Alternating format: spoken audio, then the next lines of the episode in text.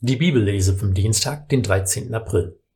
Gebt acht, dass euch niemand mit seiner Philosophie und leeren Trug einfängt, die sich nur auf menschliche Überlieferung stützen und sich auf die Elementarmächte der Welt berufen, nicht auf Christus. Denn in ihm wohnt die ganze Fülle der Gottheit leibhaftig. Durch ihn seid auch ihr davon erfüllt, denn er ist das Haupt aller Mächte und Gewalten. In ihm habt ihr eine Beschneidung empfangen, die man nicht mit Händen vornimmt, nämlich die Beschneidung, die Christus gegeben hat. Wer sie empfängt, sagt sich los von seinem vergänglichen Leib. Mit Christus wurdet ihr in der Taufe begraben, mit ihm auch auferweckt, durch den Glauben an die Kraft Gottes, der ihn von den Toten auferweckt hat. Ihr wart tot infolge eurer Sünden, und euer Fleisch war unbeschnitten. Gott aber hat euch mit Christus zusammen lebendig gemacht und uns alle Sünden vergeben.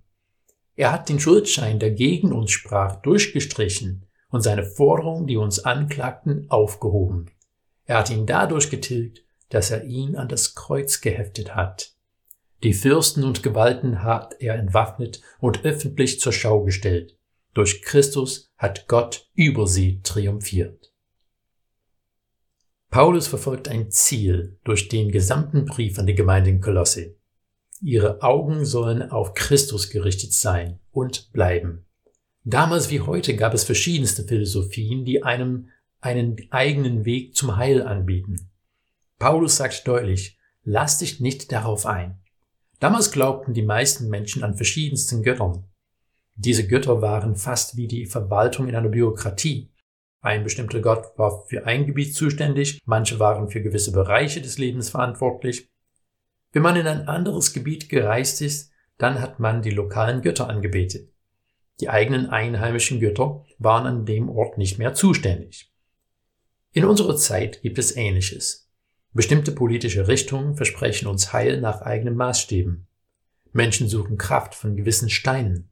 Das Universum wird als allgemeine, aber unverbindliche Gottheit angerufen. Paulus sagt aber, denn in Christus wohnt die ganze Fülle der Gottheit leibhaftig. Durch ihn seid auch ihr davon erfüllt, denn er ist das Haupt aller Mächte und Gewalten. Paulus will es unmissverständlich machen. Alle anderen sind eine Fälschung. Nur in Christus erfahren wir den einen wahren Gott.